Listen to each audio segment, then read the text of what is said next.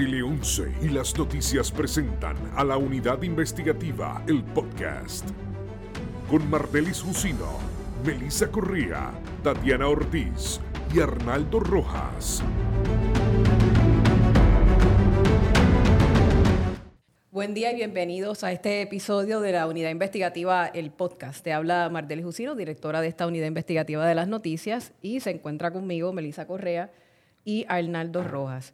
En breve voy a presentar dos invitados que tenemos en el día de hoy, eh, pero para prepararnos para este podcast, por lo menos eh, esta servidora pensaba en que era la salud. Eh, como mamá de Valentina, una de las cosas que ahora, ¿verdad? Siempre tengo en consideración desde que ella nació, era tener un pediatra cerca, cuando me fui a mudar pensé en qué hospitales tenía cerca y si daban servicio. Siempre estoy pendiente ahora, muchas salas no tienen pediatras y entonces siempre tengo que tener en mente eh, cuál es el hospital más cercano que tengo si tengo una emergencia con mi hija, que las he tenido, y, y que tengo una sala de pediatría abierta. Salud es calidad de vida, pero cuando, cuando me voy a buscar la definición de la Organización Mundial de la Salud, mi definición de salud se queda corta a lo que esta organización de gran reputación a nivel internacional define como es salud. Salud es un estado de bienestar completo, un bienestar completo físico, mental, social. Y entonces me preocupo más por cómo uno ve por dónde está el país. Y en ese sentido, hay un líder legislativo que ha tenido el tema de la salud, eh, diría yo, como norte. Cada legislador, ¿verdad?, tiene sus temas que van abrazando. Y preparándonos, ¿verdad?, para este podcast, yo encontré un comunicado de prensa del 15 de agosto del 2022. Y fíjese usted, yo le voy a decir de quién yo estoy hablando ya mismo, cómo se expresaba este líder legislativo. Y urgía a sus colegas del cuerpo, a todos, populares, PNP, yo creo que hasta los marcianos, no importa el color, a que se unieran como cuerpo, a que atendieran la crisis en el centro médico, que todo el mundo sabe que es un centro, es casi nuestra joya de la corona, pero necesita atención y que miráramos de cerca el sistema de salud pública del país.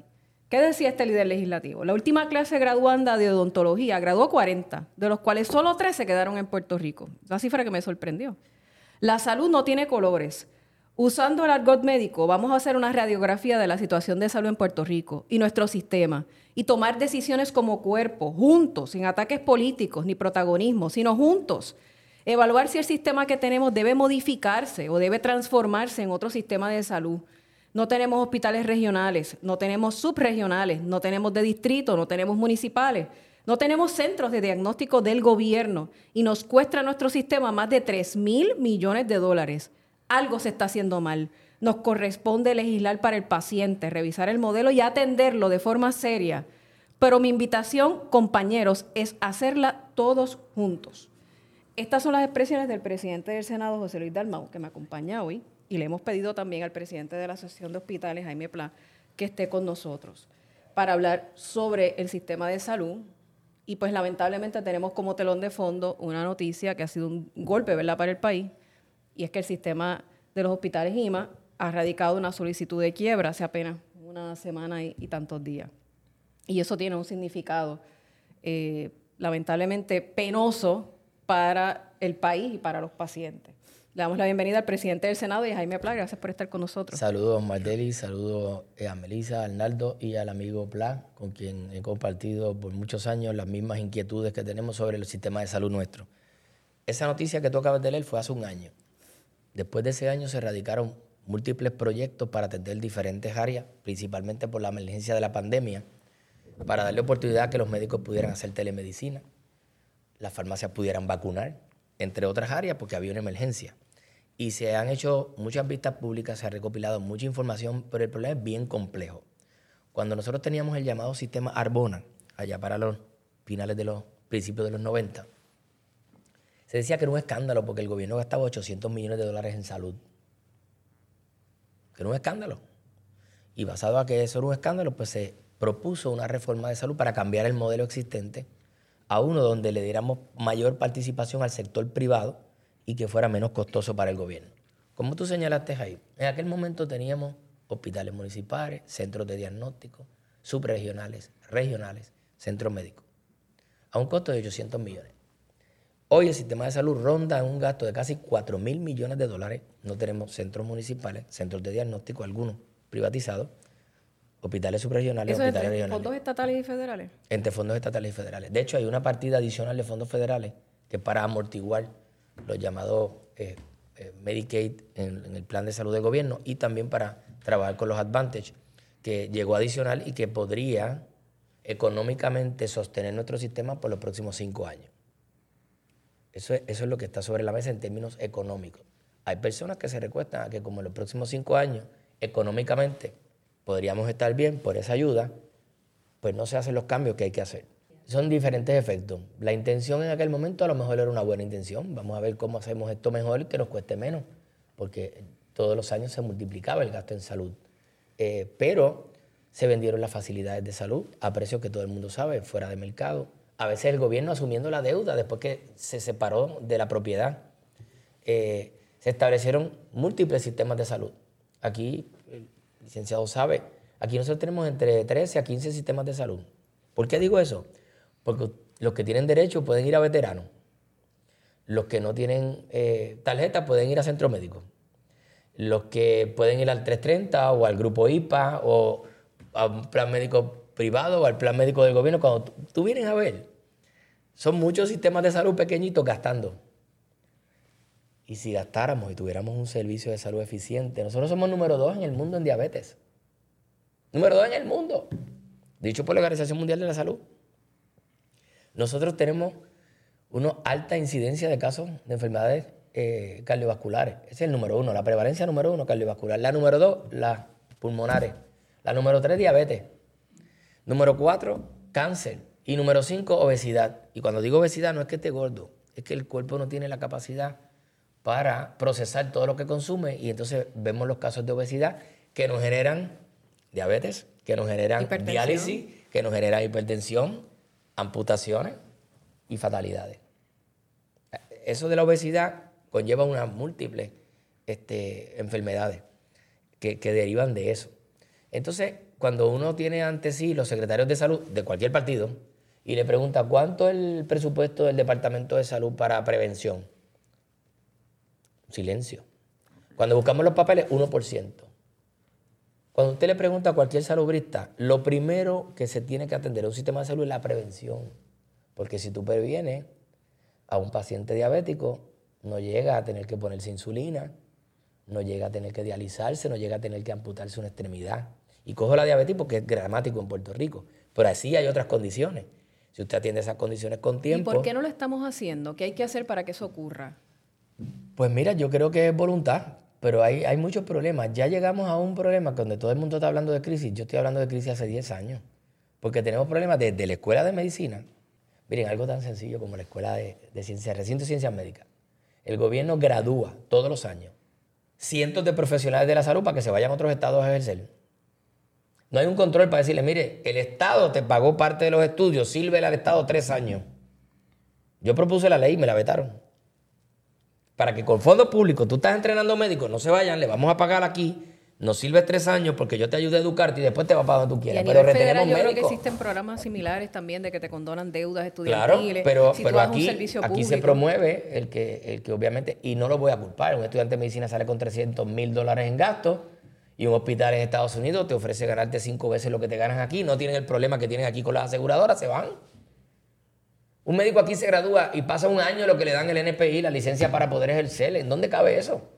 Yo conozco un caso de un médico que, vino donde mí casi con las lágrimas en los ojos diciendo, mi hija se graduó de medicina y no puede trabajar conmigo porque no le han dado la licencia. Eso es inverosímil, cuando tenemos escasez de especialistas y de médicos. Hemos atentado con nuestras residencias. Me estoy quedando todavía en lo educativo. De ahí va una cadena de eventos hasta llegar al paciente. O sea, hubo problemas con, la, con, las personas que solicitaron para las escuelas de medicina, de farmacia, tecnología. Hubo señalamientos contra una funcionaria del recinto de ciencia médica que la acaban de nombrar rectora otra vez. Este es el único país donde se hacen señalamientos graves contra una persona por el funcionamiento y le eligen para que vuelva a dirigir en una junta de gobierno de la universidad sumamente dividida, porque la votación así lo demuestra. ¿Y dónde estamos? ¿Cuál es la voluntad para hacer las cosas mejor? El primer centro médico en Puerto Rico es el centro médico del gobierno. Atiende a todo el mundo. El indigente, el inmigrante, el que viene, que no tiene este, eh, ciudadanía, el pobre, a todo el mundo. ¿Todavía vienen de las islas? Todavía vienen de las islas. Y cuando viene esa persona aquí, hay que atenderlo. Se le da el servicio de salud de primera calidad. Hace unos años atrás, el, el, ejército de los Estados Unidos mandaba especialistas a entrenar a Puerto Rico por el volumen de casos de centro médico. Y no lo ayudamos, porque no le exigimos a la aseguradora que pague lo que tiene que pagar por un paciente allí. La aseguradora que más paga por un paciente en centro médico paga el 50% de lo que el centro médico le factura. Eso es una barbaridad. Un paciente de trauma allí cuesta 2.000, 2.200 dólares diarios. Y la aseguradora que mayor paga, paga 550. El resto lo tiene que subsidiar el gobierno. Y no ayudamos al centro médico, ni forzamos a que la aseguradora pague por lo que se factura. Y, yo no sé cuántas horas tenemos de programa, pero estoy todavía en el área de educativa. Pero usted coincide, eh, Jaime Pla. Porque es que aquí sobre la mesa todo el tiempo se traen las aseguradoras, las aseguradoras. la aseguradora no es todo el problema. Se demoniza. Es parte. Es como que se ha demonizado la aseguradora. Y no es la aseguradora, yo no estoy en contra de la aseguradora, tienen que existir. Pero, pero tienen que jugar para el equipo, no para un solo lado. ¿No están jugando para el equipo? Yo creo que el, análisis que ha hecho el señor presidente es muy preciso. Pero los problemas en Puerto Rico son de muchas variantes. No es solamente la aseguradora, no es solamente... Eh, los hospitales, no es solamente el, médico, no es solamente la falta de ellos. Yo creo que tenemos que mirarlo. Una de las cosas que yo siempre he dicho es que tendemos a hablar del sistema público y el sistema privado. Yo creo que en Puerto Rico ya debemos empezar a hablar del sistema de salud, simple y llanamente. En Puerto Rico tenemos 69 hospitales, como ejemplo, de los cuales hay 14 hospitales que son gubernamentales de una manera o de otra. Menciono el veterano como un caso específico. Pero quiere decir que el 89% del servicio se está dando en otro sitio que no es gubernamental. Así que tenemos que mirar el sistema completo para poderlo resolver, donde el centro médico se convierte muy bien en un sistema de referencia excelente, ¿verdad? Porque entonces tenemos las avenidas de donde llevar al paciente más complicado y poder a la misma vez tener un sistema que saque del centro médico todo aquel paciente que ya no necesita estar en el centro médico pero el paciente normalmente entra al centro médico y eh, lo dan de alta del centro médico. Y nos pudieran darlo de alta en, otra, eh, en otra organización. Así que vamos mirando esto. Tenemos un problema de financiamiento que yo creo que hay que, que hay que atender de alguna manera. Nos han dado una cantidad de dinero, como muy bien describió el señor presidente, pero con todo ese dinero que nos dieron para Medicaid, el Estado que menos recibe, recibe 3 billones de pesos más que lo que recibe Puerto Rico por una cantidad mucho menor de indigentes. Por lo tanto, nosotros estamos trabajando el 42% de capacidad monetaria para atender el sistema en el área de Medicaid. En el área de Medicare, pues sucede lo mismo. Estamos trabajando un 70%, un 69% de la capacidad financiera que podemos tener. Eso nos crea una presión a todos los niveles no es solamente al nivel hospitalario, es en, el médico, en los servicios de rehabilitación, en los servicios de mantenimiento de la salud y en el servicio de prevención, como él mencionó. Yo siempre he creído que nosotros no vamos a resolver el problema económico y de salud de Puerto Rico si no hacemos prevención y la prevención nos toma a nosotros fácilmente 10 años lograr que se entronice en el, en el público, ¿verdad? Era como aquella eh, campaña que había de encéstale, a la, encéstale, que nos tomó como cuatro o cinco años que la gente empezara a botar la basura en zafacones y no la tirara en, la carretera. Pero hay que continuar, es continua, es continua. En el caso, por ejemplo, de los hospitales, que se habla de una crisis momentánea que todo el mundo... Mire, yo realmente creo que hay retos enormes.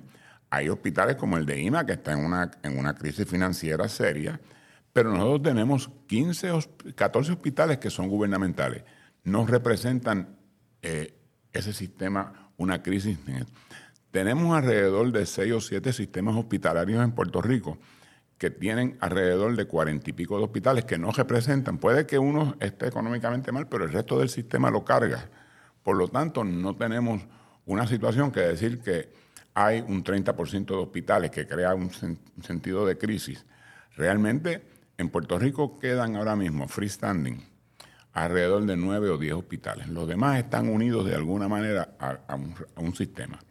Por lo tanto, tenemos que coger el, problema y comportamentarlo un poco para que haga sentido lo que vamos a hacer, porque si no, eh, es desesperante querer atacar todo a la misma vez. ¿Usted entiende que no hay una crisis como tal Yo creo, mire, a mí, a mí la, palabra crisis está, nosotros hicimos en el, en el 2013, se hizo un grupo que le llamamos la crisis de salud, que era cuando creíamos que los fondos de Medicaid no iban a venir para Puerto Rico, y buscamos líderes obreros, como Denis Rivera, trabajó junto con, con, el, con el gobernador en ese momento, con García Padilla, con, conmigo con los líderes este, religiosos, hicimos una serie de campañas, fuimos al gobierno de los Estados Unidos y administrativamente con, el Departamento de Salud Federal logramos más cosas administrativas que lo que logramos legislativamente en el Congreso de los Estados Unidos.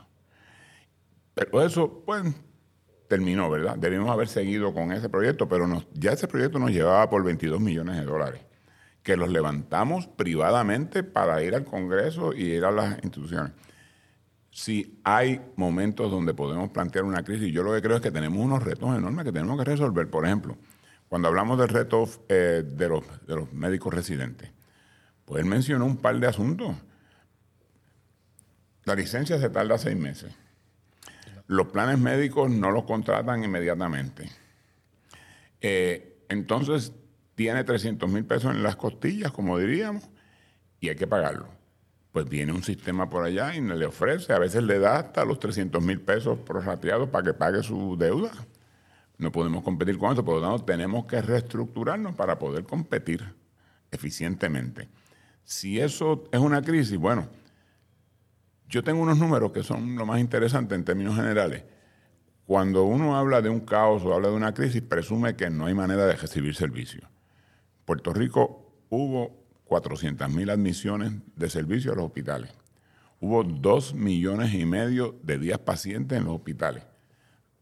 Algo está sucediendo bien. Pero de que tenemos que mejorarlo, sí, tenemos que mejorarlo y tenemos que hacer unos ajustes y el paciente puede fluir más fácilmente. Yo creo que antes de empezar aquí hablamos un poquito de si había camas de más. Yo no entraría en eso en este momento. Hay 13.000 camas licenciadas en Puerto Rico hay 9.000 camas en uso. Cada vez que una organización siente que debe hacer unos ajustes, los hace. ¿Verdad? Ahora mismo subieron las camas porque eh, en Dorado hicieron un hospital nuevo, Orlando Health. Pero al, margen de la conversación, Orlando Health acaba de poner una cantidad de dinero importante en Puerto Rico. Se acaba de unir con el Doctor Hospitals para trabajar en unión. Algo bueno tienen que estar viendo ellos en Puerto Rico para meter dinero aquí en la medida en que lo están poniendo. Si no, no vendrían. Eh, aquí ahora mismo hay una cantidad de hospitales de salud mental que son de Estados Unidos. Capestrano, Panamericano, todos esos son sistemas de salud. Eh, ¿Usted no siente que haya una crisis en el sistema, sino que hay unos retos enormes que hay que enfrentar? Exacto. Porque fíjese que esta semana, a la luz eh, de, esta petición de quiebra del Hospital Lima, los periodistas le cuestionaban al gobernador si el sistema no, ya no, ya no crisis, sino se había colapsado. De hecho, tenemos, esa, tenemos ese audio, vamos a escucharlo para tener las reacciones, porque hay varios aspectos que él toca en esa en esa contestación que le da a, los medios de comunicación del país. Vamos, vamos a escuchar. Puedo hacer más, pero, eh, pero estar hablando de colapso de sistema, esto está totalmente fuera de la realidad. Eh, tenemos un sistema eh, de salud en funciones, particularmente para los vulnerables, y de igual manera, lo, que, lo único que nosotros no estamos ahora mismo, vamos a decir, eh, atendiendo o fiscalizando es lo que está fuera de nuestro control. Cosas como eh, planes Advantage, por ejemplo, lo que le pagan a los, a los proveedores, ahí el gobierno de Puerto Rico está impedido de intervenir.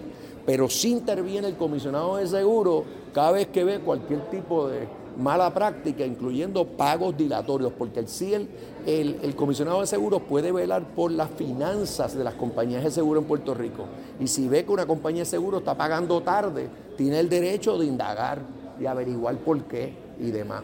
Eh, y en el caso de planes comerciales, pues puede también exigir que se pague en 60 días, eh, igualmente en los planes vital, en el plan vital, puede exigir que se haga el pago al proveedor en 60 días. Eh, así que son muchas las cosas que se está haciendo. Lo que quiero decir es, es, es un sistema que seguro que puede mejorar, pero estamos haciéndolo y, y vamos a seguir bien pendientes de la situación para que no falten camas, para que tengamos un número adecuado de hospitales. Ahora mismo, si acaso lo que se está diciendo es que tenemos demasiados hospitales. No soy yo el que lo dice, lo dicen los economistas, lo dice la gente que ha estudiado este tema. Eh, mientras, pero en, lo que a mí respecta, eh, estaremos bien pendientes eh, para que nadie pierda su servicio, todo el mundo tenga el servicio. Por cierto, ya el secretario de Salud también se comunicó con dos centros 30 de Puerto Rico, todos estos centros de medicina primaria, para estar seguros que ellos también están disponibles para atender personas que por alguna razón no están teniendo cubierta. Gobernador. Esas son las expresiones del gobernador. Él no ve un, colapso y habla de exceso de hospitales. Mire, hay crisis, hay colapso, estamos al borde yo estoy totalmente en contra de lo que le está diciendo, pero antes de antagonizar y que se vea como un asunto político partidista, yo voy a hacer una pregunta aquí a todos. ¿Cómo uno sabe que un sistema está funcionando? Esto me lo enseñó Johnny Ruyan, midiendo lo que uno hace. Vigilancia epidemiológica, viendo la estadística. ¿Bajaron los casos de influenza? Ah, pues estamos vacunando bien. ¿Bajaron los casos de dengue? Bajo la diabetes, pues se está dando acción preventiva. El sistema de salud de Puerto Rico no tiene estadísticas confiables desde el 2016. Esa es la verdad. Y como si no tenemos una estadística confiable de la atención de salud, vamos a decir que el sistema está funcionando. ¿Basado en qué?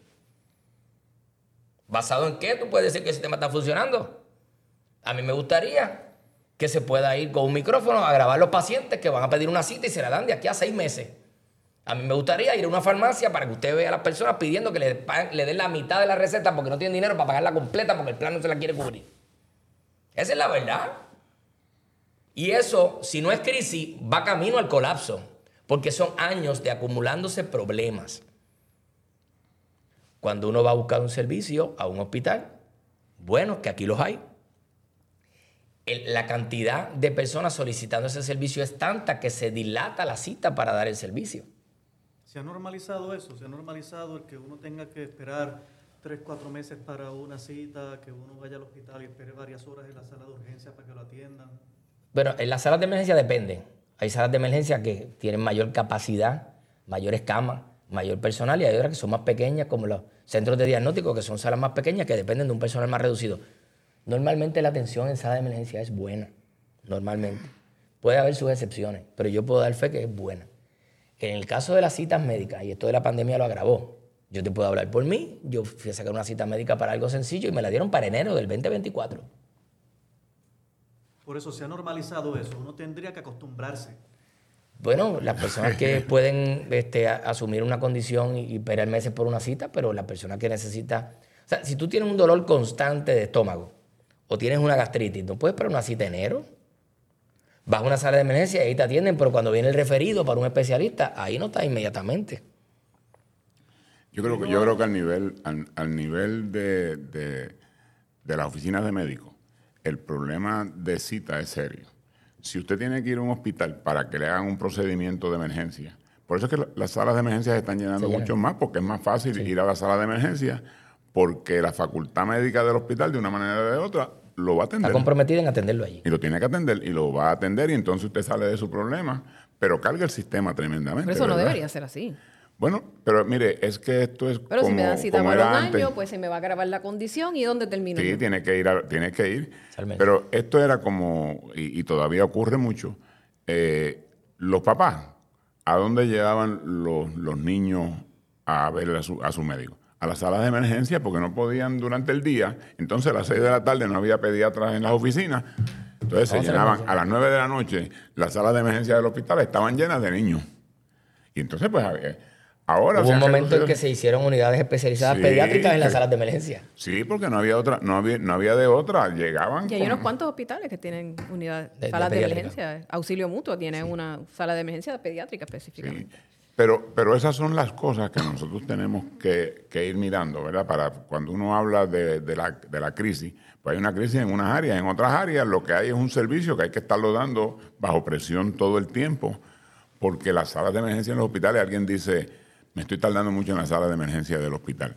Sí, te estás tardando mucho, pero hay 300 otros pacientes en esa sala de emergencia esperando. Entonces se hace un triage y entonces se determina que esos 300 hay 50 que tienen una urgencia y los otros no la tienen, pues tienes que, tienes que esperar un poco más, ¿verdad? Y eso crea un, sistema que en apariencia es un sistema que está en una... Sobrecargado. Sobrecargado tremendamente, pero se están atendiendo. En, el centro médico, y, eh, termino, en el centro médico, por ejemplo, la gente siempre dice, ay, es que el centro médico, a veces se me pierde el paciente, yo no lo encuentro, yo no sé ni qué. Pero en el centro médico todo el mundo sale bien. Es, increíble. El paciente se pierde por tres días y en el quinto día llaman a la familia, vente a recoger lo que ya está cuadrado, ya lo, ya lo operamos, ya lo resolvimos, está bien, está caminando. Y, entonces, pues, en el, en el interín de esos cinco días, los primeros tres son de caos para todo el mundo. Los próximos son de resolver el problema y te fuiste. Escuchándolos parecería que sabemos cuál es el problema y por qué no hallamos una solución. Mira, yo pienso que aquí hay lo que, vuelvo y repito, porque aprendí mucho con el doctor Rullán, lo que él escribió en un libro que se llama La Receta. Y eso fue producto de casi un año de vistas públicas que tuvimos en el Senado. Él participó, el licenciado participó y otros miembros de la comunidad salubrista del país las organizaciones. Nosotros tenemos un organigrama en el Departamento de Salud que hay que cambiar. Hay funciones en el departamento que se multiplican, no es necesario. Cuando se habla, y esto lo traigo, ¿verdad? Lo, lo hablo por un lado, cuando se habla de los PBM y los pagos a la farmacia, que eso es otro tema. Nosotros presentamos un proyecto para regular los PBM, se están regulando en todos los estados, porque hay una diferencia de pago que afectan negativamente a la farmacia la Junta de Supervisión Fiscal detuvo la legislación que se aprobó. ¿Y por qué traigo esto? Porque la excusa que le dan los defensores de los PBM a la Junta de Control Fiscal es que ese sistema de PBM, si no estuviera, le cuesta al gobierno 30 millones de dólares. Y eso es falso.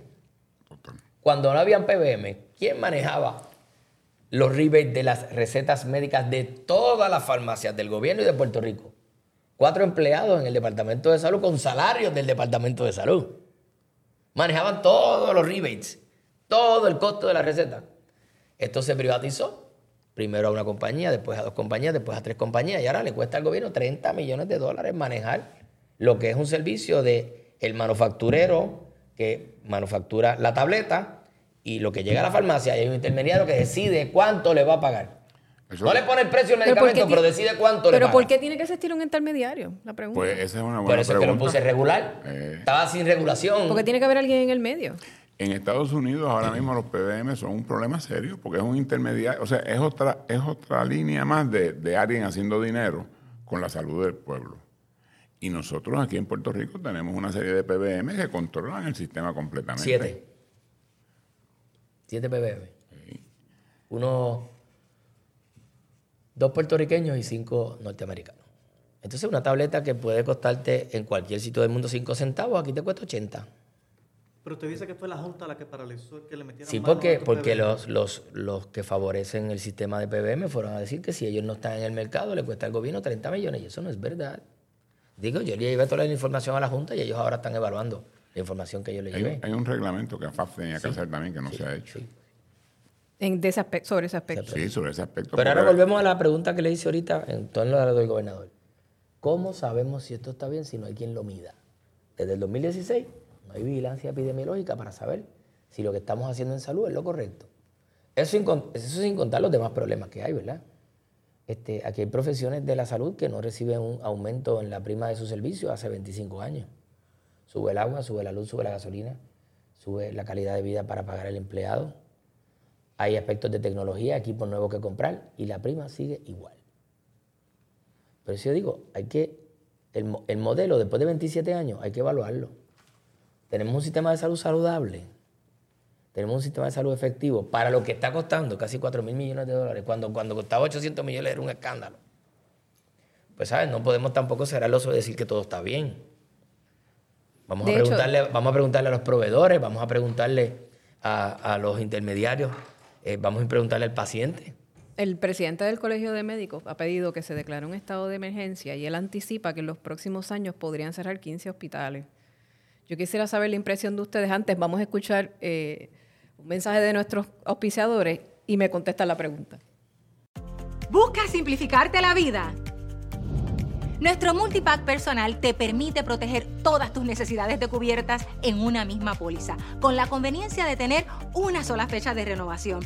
Esto incluye tu auto, residencia, tu bote, placas solares y responsabilidad pública. También puedes incluir asistencia en el hogar y en carretera y viaje, brindándote la tranquilidad que estás buscando. Multipack personal, todo con múltiples.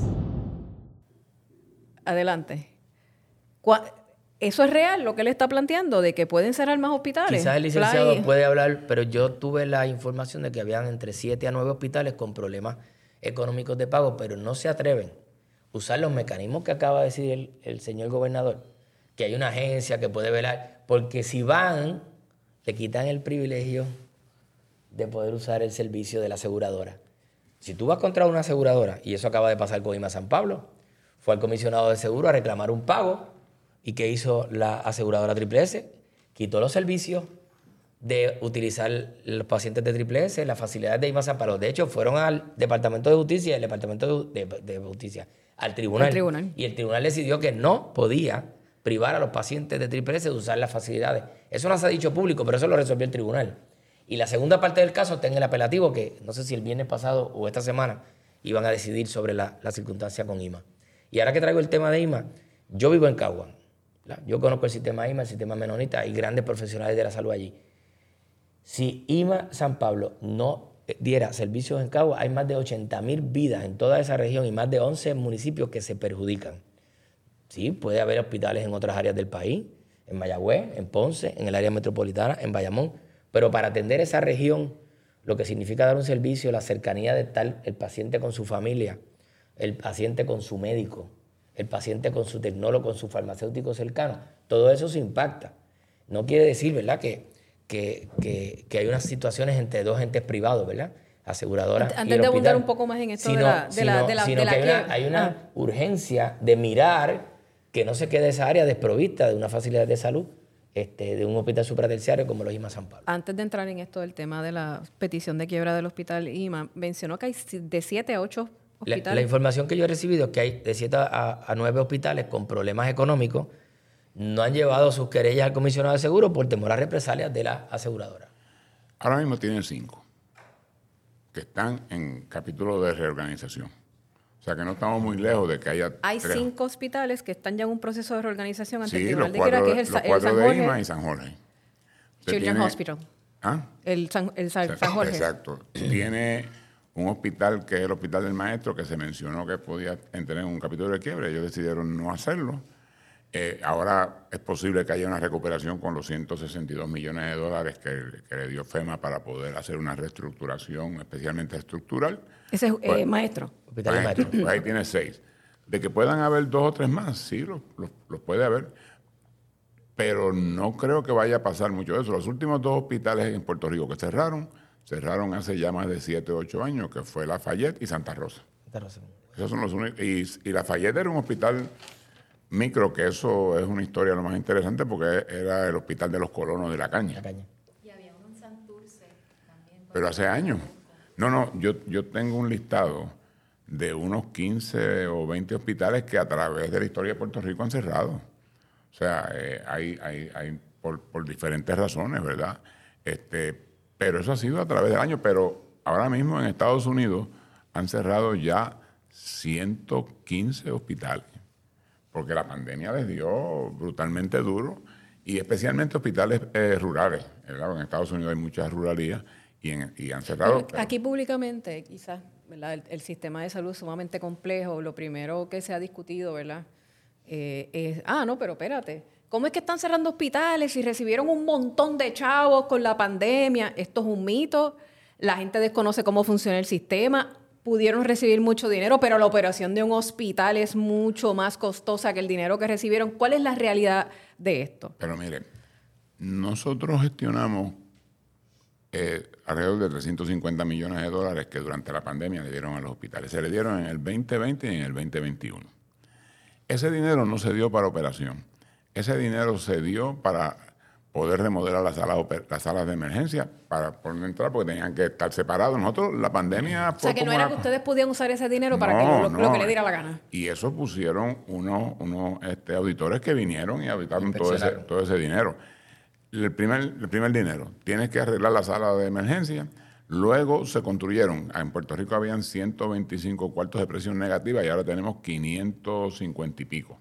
Así que ahí se fue otra cantidad de dinero. Se fue otra cantidad de dinero en las, en las áreas de intensivo porque había que añadir camas, había que tener áreas adicionales y ese dinero estaba earmarked para eso. Y luego había una cantidad de dinero que era para asegurarse que las enfermeras y personal profesional que estaba directamente atado a la pandemia no se fueran. Y ahí se fue el dinero. No, no, no, no hubo porque el hospital no, no tenía capacidad de poder usar ese dinero para lo que le diera la gana tenía que usarlo para esos cuatro o cinco eh, razones básicas. Y hubo también una cantidad, no sé si estaba dentro de esa, para tener los hospitales listos en caso de repetirse, ¿verdad? Lo que pasó con María, que tengan sus generadores, que tengan sus tanques de agua, que tengan sus tanques de diésel. Eso vinieron por FEMA, por, más que otra cosa, ¿verdad? Y para la resiliencia. Pero los hospitales, a fin de cuentas, en esa parte de María, ¿verdad? Los hospitales ahora tienen en su, yo creo que el 100% casi casi, tienen redundancia, tienen eh, generadores para trabajar y otros para que estén en mantenimiento. Eh, tiene toda esa cosa que fueron construyendo para, para María, ¿verdad? Porque en María, desde el punto de vista de los hospitales, el problema mayor fue de electricidad, pero no fue de electricidad eh, que no tenían a veces los recursos de, un generador, que no había diésel. O sea, nosotros la batalla de diésel yo vivía en el CO, en el CO era que se llamaba, allí permanentemente buscando trozos de diésel para los hospitales, porque FEMA desgraciadamente se cerró la llave directa y en Puerto Rico realmente, para hacer justicia, no había un sistema de distribución de diésel porque no se necesitaba. Si yo tengo una planta de diésel en mi casa, la llenaba una vez y media al año. Pues entonces cuando llegó el momento de tener que usar una cantidad desmedida de, de, distribución, no había. Y nosotros hicimos un estudio a nivel del COE, desde los pitufos hasta los tanques de 50 mil galones. Óigame, y, hubo que traer tanques de Estados Unidos aquí y desde Santo Domingo, eh, que las trajeron por barco para poder hacer la distribución. Hablando precisamente de ese, del suministro de energía eléctrica, el periódico El Vocero eh, reporta esta semana que los hospitales adeudan muchísimos eh, dineros al gobierno del CRIM, de energía eléctrica, particularmente en el caso, y entrando un poco más en el caso de IMA, IMA trató de negociar unas deudas y no fue posible. ¿El gobierno en parte también es responsable del, del colapso de este hospital o esto es algo multifactorial? Bueno, tiene muchos factores, pero, pero mire, este, por ejemplo, yo tengo un hospital que estoy ayudando ahora con su deuda de, Luma. Pues hicieron un plan eh, de, pago. Le dieron un plan de pago de 15 meses. Y entonces la luz, el aumento en la factura de la luz se comió los chavos que ellos tenían para poder, poder el plan de pago. Pero más o menos cuánto paga un hospital mensualmente. depende de... Grande estamos, hablando de, millones de dólares, ¿no? Sí, pero hay hospitales que pagan un millón de pesos mensuales en luz otros que pagan 650 mil, 700 mil pesos. Nosotros, cuando me hablaron a mí, ¿por qué no le dan un subsidio? Y mire, esto debe dar con subsidio, es más complicado que el cara. Vamos a, vamos a crear una fuente para poderle lograr que los hospitales se independicen. Cuesta de 8 a 12 millones de pesos independizar una facilidad de salud del sistema de Luma, con turbinas de gas y con una serie de cosas. Pero no todos los hospitales pueden ahora salir a buscar al banco 12 millones de pesos porque los bancos no Pero cuando usted dice crear una microred o crear una especie de subestación dedicada. hacer, una, hacer una estación independiente para suplir energía a un hospital Exclusivamente en nosotros tenemos... Principalmente los grandes que pueden quizás pagarlo. Nosotros tenemos ahora tres hospitales que tienen ya un sistema. Eh, la Concepción, en San Germán fue el primero. Tenemos a Menonita, que está haciendo un sistema completo, que es con de gas, y tienen sus turbinas y tienen todo lo que necesitan, y se puede identificar, y están empezando a atender, porque eh, se pueden hacer varias cosas, se puede crear oxígeno, se puede crear eh, vapor, se pueden crear una serie de otras cosas adicionales. Eso, el cálculo que nosotros hicimos es que va a costar entre 8 y 12 millones de pesos, dependiendo del hospital que sea, para poder montarlo, para poder independizarlo. Y, en eso estamos. Si, a mí me dijeran, darle un subsidio, no, vamos a ver si se pueden conseguir esa cantidad de dinero de alguna manera, ya sea a través de, energía federal o de alguna otra manera, que se pueda crear para que los hospitales se independicen. Es- mire, yo tengo un proyecto, es que a veces nos tardamos mucho. Yo tengo un proyecto desde María, que ya está configurado para crear un sistema de emergencia de comunicaciones para todos los hospitales del país. Me cuesta 76 millones de pesos porque me costaba 30, pero como se tardó tanto en que nos dieran la aprobación, HOT nos dio la, HOT nos dio la buena prueba. Eh, todo el mundo nos lo da, pero nadie nos da los chavos. Ahora mismo está en CDBG. Ahora mismo CORT, eh, CORT 3 dijo que ese proyecto estaba espectacular, que yo no sé ni qué, se lo pasó a FEMA. FEMA lo puso ahí en el rescoldo. El CDBG lo tiene en el rescoldo. Pero cada vez que aquí alguien tose, el sistema de comunicación se nos cae. Especialmente a nivel de los hospitales, porque nosotros necesitamos un sistema estable. Yo no necesito un sistema. ¿Y cómo más funciona esto en María? ¿La mano izquierda no sabía lo que hacía la derecha? Mire, aquí yo estaba entrevistando en una ocasión al licenciado Jaime Maestre del Hospital de Mayagüez, del Centro Médico de Mayagüez, y Jaime me dice, yo estuve dos semanas que yo no sabía lo que estaba pasando en el mundo, porque yo no tenía comunicaciones. Nosotros creamos un sistema de Pony Express, que nosotros mandábamos gente a todos los hospitales, y en eso nos ayudaron los vendedores de, la- de las diferentes firmas comerciales de suplidos. Ellos iban, nos reportaban lo que estaba pasando, regresaban para atrás con la información, nosotros llamábamos a la compañía de suplidos, la compañía de suplidos mandaba una, un truck para allá y así se trabajó durante O sea, unos... eh, Literalmente había que enviar un, un cuerpo caliente, una persona de sí, cuerpo sí, presente sí, allí. Era, era directo. O sea, María fue un Oye, ejemplo con los sustos de María y después Mira, con el susto de los tuve- terremotos, que no tengamos un sistema como ese, pues es preocupante. experiencia de un médico que tenía unos pacientes en estado, ¿verdad? Eh, de intensivo. Y cogió una mochila y se llevó ropa y caminó seis o siete millas desde su casa hasta el hospital para quedarse con su mochila en el hospital los seis o siete días que hicieran falta para proteger Ese a no fue el médico que, de hecho, del hospital Ima no fue. Fue en Cagua, sí. Fue de Ima, Fue en Cagua. fue en Cagua. Pero así mismo hay un montón de Pero historias. conozco otros casos igual Sí, que ese. Dije ese son- porque es cercano, pero conozco casos de médicos que hicieron unos sacrificios y también enfermeras, porque aquí las enfermeras doblan turnos, trabajan fines de semana, trabajan feriados, viven lejos de su centro de trabajo la mayoría. La mayoría. Yo conozco gente que viene de Orocovi a trabajar en San Juan o de Orocovi a trabajar en Cagua. De Yabucoa a trabajar en Cagua o del área de acá de, para trabajar en Ponce.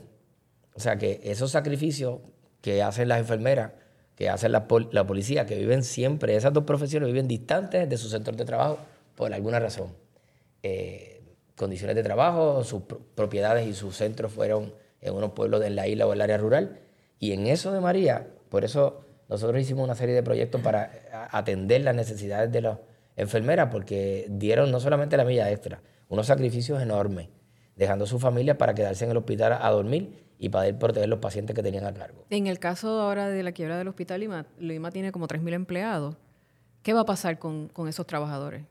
Yo no tengo los detalles, ¿verdad? Yo conozco que, que el proceso está en quiebra, he leído los periódicos, tengo una buena comunicación con, con el- lo- los ejecutivos del hospital IMA, son de Cagua, desde mi pueblo, y como señalaba fuera del aire, es un hospital importante, supraterciario, que atiende más de 10 o 12 municipios en esa área, 80 mil vidas, el cálculo del impacto que tendría, que el otro hospital que hay, Menonita, muy bueno también, no tendría la, capacidad suficiente para absorber 80 mil vidas.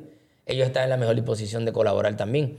Pero hospitales de la región no tienen probablemente las facilidades y los recursos que representa un hospital supraterciario. No porque se llame ¿Pero San qué, Pablo. es qué que- significa esto? ¿Que la gente de la región ahora se tiene que abrochar bien el cinturón? Bueno, no hay un hospital cercano para atender pacientes de cáncer, no hay un hospital cercano para atender stroke, no hay un hospital cercano para atender quemadura, entre Eso otros. iba. ¿Qué específicamente hacía especialidades. único o particular a al de Caguas, el Hospital Lima de Caguas? ¿Qué servicios todo- ofrece y cómo, cómo se va a trabajar para que otra persona, otra entidad las pueda dar, si eso es posible? Pero mire, yo primeramente, antes, yo creo que el proceso en que está el hospital ahora, que es del capítulo 11, ¿verdad? Eh, yo creo que eso o, o le va la Corte a dar la oportunidad de poderse rehabilitar, si es que es rehabilitable, la, la Corte lo dirá. Pero también en las noticias del día de hoy dice que hay una cantidad de personas interesadas en adquirir esos hospitales. O sea que yo no, yo no creo que el, la- el agua, eh, la sangre Se va a llegar autorizó aquí. la venta del de Fajardo. Eh, se autorizó la venta del de Fajardo. Y, oiga, Cierto. y en Fajardo, si se le da la venta a- al, al hospital que lo está queriendo comprar, ese hospital ha hecho un trabajo extraordinario en el área de, de Fajardo. La doctora Sara López es una profesional de primera línea y tiene un centro allí excelente. Así que ya nosotros vemos, hay, hay otros hospitales que, que pueden estar interesados en los, hospitales. Yo estoy seguro que hay instituciones de Estados Unidos que están mirando, ¿verdad? Pero va a tomar, probablemente esta conversación va a empezar a bajar de tono desde el punto de vista de que ya todos los días no vamos a hablar de la misma cosa. Y van a empezar a surgir negociaciones interiores y de momento un día nos van a sorprender con que o IMA se rehabilitó o IMA se vendió, una de las dos. Y eso va a pasar, pero no, no creo que lo vayan a cerrar. ¿Perdón? Aquí el problema fue uno administrativo, porque ¿por qué otras o cómo otras instituciones estarían interesadas en, eh, en utilizar fondos propios para la adquisición de este hospital, mientras este hospital tuvo que ir a la Corte de Quiebras para rehabilitarse? Pero mire, aquí anteriormente han habido hospitales que han ido a, a la ley de quiebra y se han rehabilitado. Yo le puedo mencionar porque como es público, el Hospital de Damas. El Hospital de Damas estuvo en el capítulo 11 de Ponce y estuvo en el capítulo 11 como dos o tres años. El Wilma Vázquez en, en Vega Baja estuvo bajo capítulo 11 y ahora mismo está haciendo una oferta aparentemente para comprar el Hospital del Maestro. O sea que su rehabilitación... Así que cuando uno mira, eh, esta, esta vida es un poco cíclica, ¿verdad?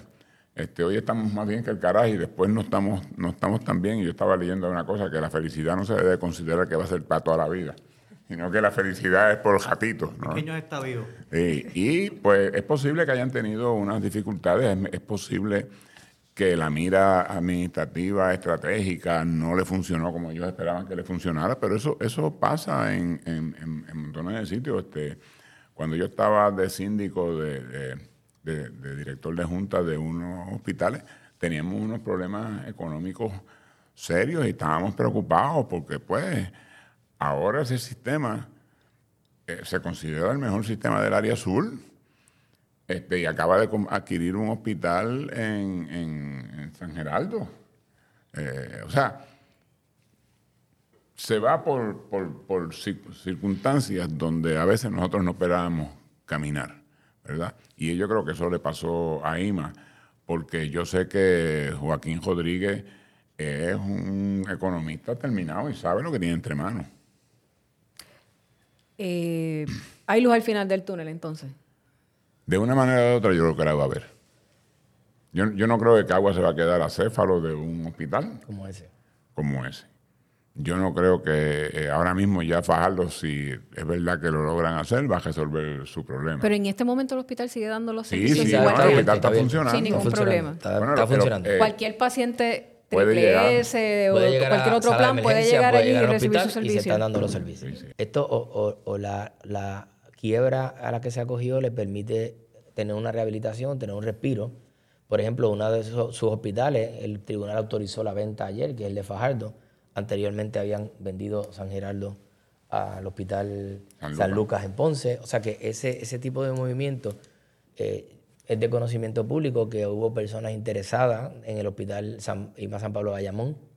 Así que ya sea porque se rehabilite en la corte de quiebras y se le permita atender su- sus acreedores, que el gobierno con sus agencias ayuden a que las personas que le deben dinero al hospital puedan pagarle las deudas viejas. hay unas querellas presentadas en la comisionada de seguro, este, que el tribunal permita esos espacios y que surja probablemente alguien que diga, mira, eh, yo tengo unas facilidades hospitaleras que me va bien, mis negocios con algunos proveedores, yo los he manejado de forma distinta, yo intereso comprar, administrar o adquirir esa, esa facilidad. ¿Tiene suficiente potestad el comisionado de seguros como para meterle mano a las aseguradoras con todas las quejas que Pues se mira, la primera querella que se hizo se la impugnaron el tribunal y el tribunal le dio la potestad y las herramientas al comisionado para que metiera mano.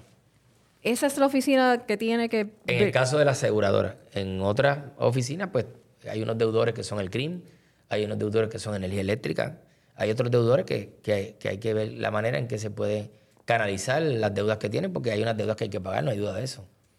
Pero ¿cómo se canalizan si a la misma vez Pero me pregunto, ¿es solamente la oficina del comisionado quien puede meterle mano a las aseguradoras o aquí hay legislación que se puede hacer? bueno, la Porque legislación es siempre se habla de, Dios mío, esa gente tiene, es- tienen es- mucho poder, tienen Hay, sus hay legislación para fiscalizar las aseguradoras, la hay. Eh, Y el comisionado de seguros es el, el el- el que tiene la encomienda. El, el- en, en Puerto Rico, yo, yo creo que en Estados Unidos completo, eh, no existe una legislación de seguros de salud como tal, sino que le hemos estado poniendo Pacho. parcho a, a- a lo que es este, el sistema de, de seguro regular de Puerto Rico, ¿verdad? Y es posible que una de las cosas que, que- que si el presidente le suena esto interesante, es que hagamos una legislación de seguros de salud, porque es que la complejidad de ese sistema es totalmente distinto al, resto del sistema de, de salud. O sea, yo, eh, yo voy a un restaurante el restaurante llama American Express. American Express le dice que le va a pagar y le pagó. El hospital llama a un seguro médico y me da una preautorización. Y después a ver si me paga o no. Pues son, son cosas que tenemos que atender en algún momento en el proceso. Como la hablé ahorita de la receta, el organigrama de salud. ¿Qué va a cubrir nuestro sistema de salud? ¿Quién va a pagar por esa cubierta? Modelo de prevención. Vigilancia epidemiológica para saber si lo que estamos haciendo está bien. Esa es la receta, hablando en el argot médico. Esos son los puntos que a mi juicio son los más importantes para ver cómo estabilizamos todos los demás sectores. Cuando usted empezó en esa primera sesión ordinaria, de hecho, el proyecto del Senado número uno, Es ese. 2 de enero del 2021, es un proyecto bastante abarcador, no lo, no lo, no lo pude imprimir completo, pero usted hablaba de un plan integral. Me mata, me mata la directora del departamento. Son ciento y pico de páginas. Ese es mi proyecto que yo lo traje ante la Comisión de Salud para que... Plan integral de salud. O sea, usted quería como que sentar a la mesa a todo el mundo. Claro, pues tenemos, ¿Qué ha pasado con esto? Tenemos dos o tres sistemas de salud. Bueno, es voluminoso eh, la recopilación de información que ha estado haciendo la, ¿Pero la se está Comisión de trabajando Salud. con esto? Sí, la Comisión de Salud lo tiene. Este, tenemos, yo no lo he dicho públicamente, pero casi ya hay una versión final de lo que debe ser un planteamiento público sobre nuestro modelo de salud. Eh, hay un borrador final ya este, trabajado y finalizado. Pero, en hay, el camino- hay oído en tierra en Fortaleza. ¿Cómo, ¿Cómo va la cosa por allá? Pues mira, de la misma manera que yo he tenido en mis compañeros senadores de todos los partidos buen, eh, buen apoyo a los proyectos de salud que nosotros hemos presentado en el Senado. De hecho, y, y es un paréntesis, hay un proyecto que se presentó para enmendar la ley de farmacia, pero interfiere con los tecnólogos médicos. Ya nos reunimos, eliminamos lo que los tecnólogos médicos entienden que no, no debe inmiscuirse, pero sí lo que el- la farmacia y el colegio de farmacia necesitan para principalmente la vacunación y ya prácticamente en los próximos días ya estará bajando el informe para aprobarse.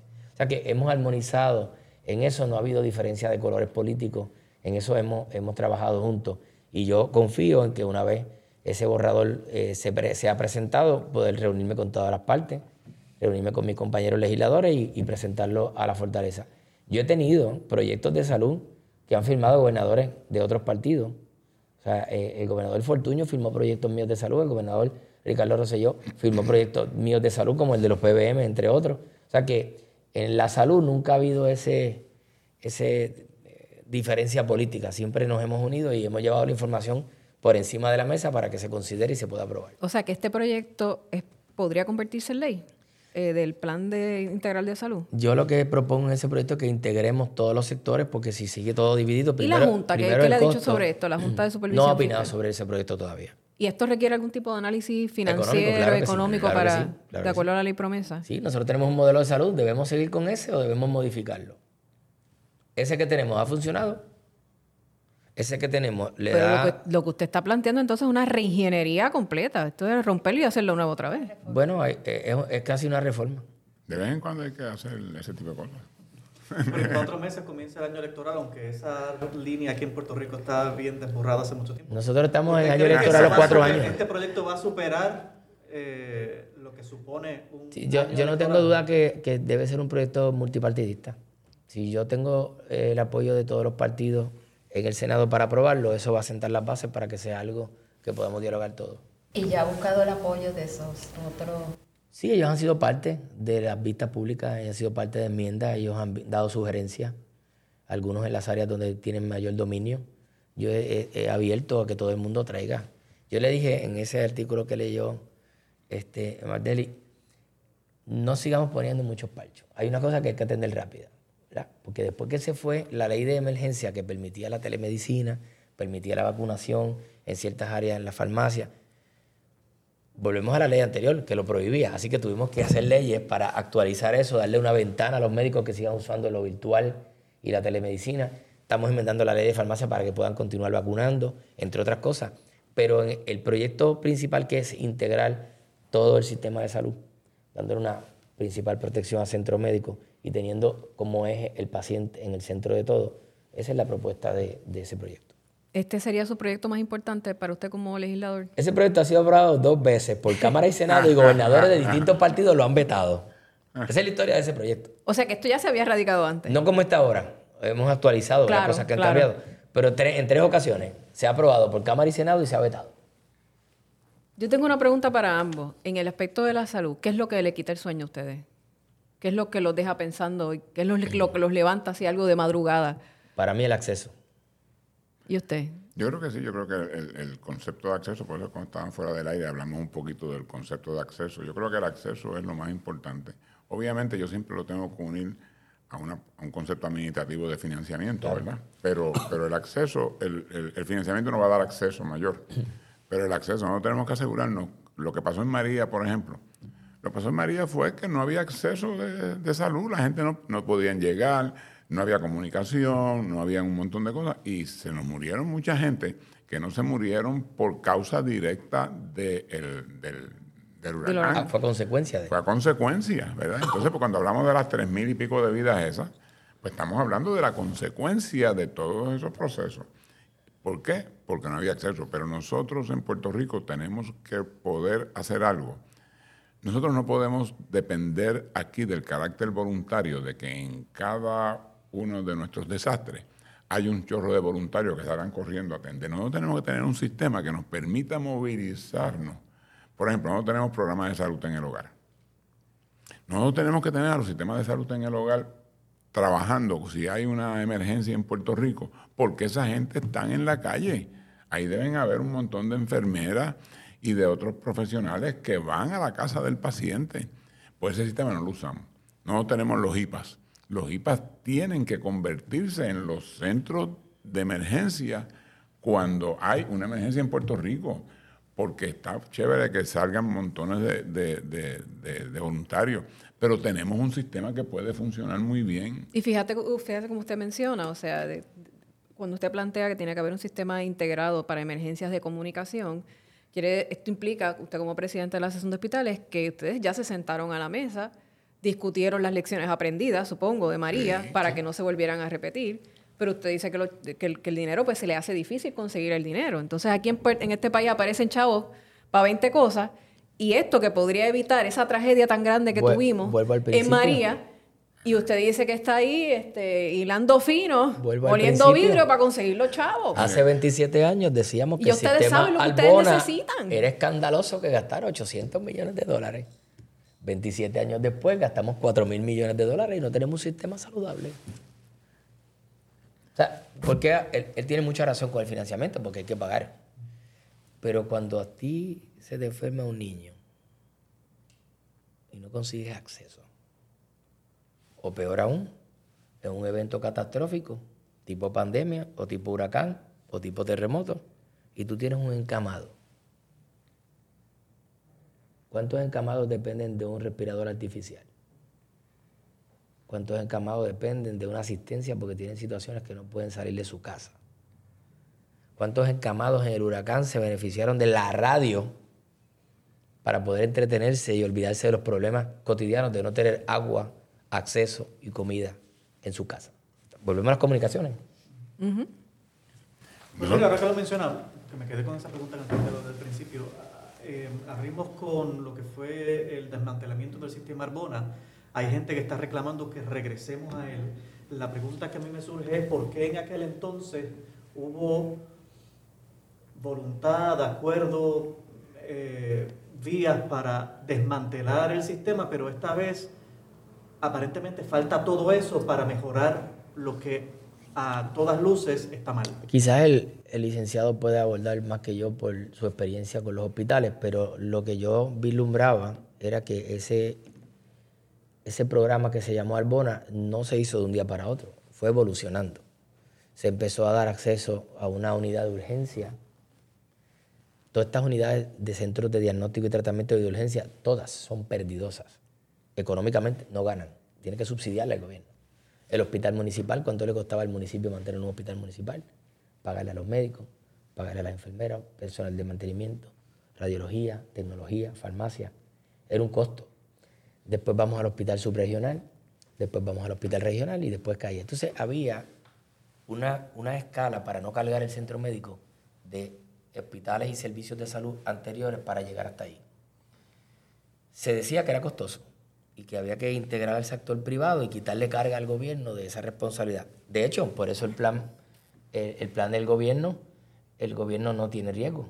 Le da todo el riesgo a la aseguradora. Y si tú le diste todo el riesgo a la aseguradora, tiene que pagar por eso. Y es la aseguradora la que manda, no el gobierno. Las reglas de juego son esas. ¿Cuánto cuesta hacer una placa de pecho? 14 dólares. ¿Cuánto se factura por el plan médico? 150, 140 pero hay una serie de gastos que pagar. Pero ¿quién regula cuánto tú facturas por eso? Cada aseguradora tiene su librito. Pero lo que usted dice es que son, un poco rehenes de las aseguradoras bajo ese modelo. Bajo el esquema económico, sí. Ellas son las que reciben por parte del plan de salud del gobierno. El privado, ya cada cual privado, pues tiene su negocio. Pero por parte del gobierno, ¿por qué le pagan 50% de los facturados a centro médico? Como dije ahorita con las unidades de trauma. ¿Por qué eh, cuando eh, tenemos médicos que, se les tarda 90, 120, 180 días en pagarle. Gobierno, no estoy hablando del privado, el privado tiene sus problemas, gobierno. Entonces, ¿quién ejecuta en el gobierno? Secretario de Salud. Eh, y cada una vez más, las oficinas no se coge reforma, que es lo que se dice. No se coge la tarjetita. Médicos que dicen, no voy a coger la. No, no, bueno, en el caso de los especialistas. Hay que no cogen nada. Eh, en el caso de los Exacto, y hay algunos que no cogen ninguno. es todo este, en el caso de los especialistas mayormente, y no porque yo lo diga, está en las cifras de, de ASAS, de ACES, este, uno mira cuántas personas, subespecialistas, cogen la tarjeta. Probablemente están inscritos para figurar en el gobierno de que podrían aceptar proveedores. Pero cuando tú miras la facturación, no los cogen. Ah, o sea, en la facturación es que tú verificas que la persona sí está inscrita para el plan de salud del gobierno, pero no facturó. ¿Por qué no facturó? Porque no los coge. Porque no le pagan.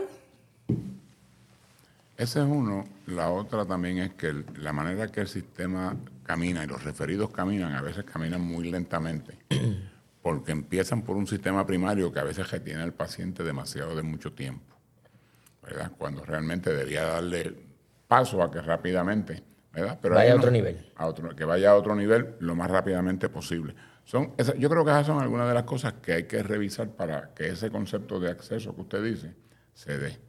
¿Cómo camina, cuán fácilmente puede caminar un paciente por, ese, por esa, por esa, eh, por esa madeja de, de, personas que los pueden atender, ¿verdad? Porque en Puerto Rico yo creo que podemos hablar del sistema Albona y yo creo que es una reflexión interesante de lo que pasó, pero yo no creo que vayamos a volver al sistema Albona, yo creo que no, tenemos la facilidad de... No hay manera de hacerlo. No hay manera de adquirirlas para atrás. Por lo tanto, eh, pensar en eso nuevamente, yo creo que no tiene razón. Ahora, ¿cómo hacemos el que tenemos más fácil de caminar por él? Eso es lo que tenemos que trabajar. Bueno, gracias a ambos por su tiempo. Sé que son personas muy ocupadas. Gracias por estar con nosotros. Gracias a los muchachos. Éxito ambos en la gestión que tienen, porque en la medida en que tengan éxito en sus gestiones, el país va a tener mejor calidad de vida. Esa es la realidad. Gracias por estar con nosotros y hasta aquí el podcast de la unidad investigativa. Gracias por la invitación. Presentado por Seguros Múltiples. Imagínate si no nos tuvieras. Acabas de escuchar la unidad investigativa de las noticias Tele 11. No olvides seguirnos en nuestras redes sociales y en tu plataforma de podcast preferida.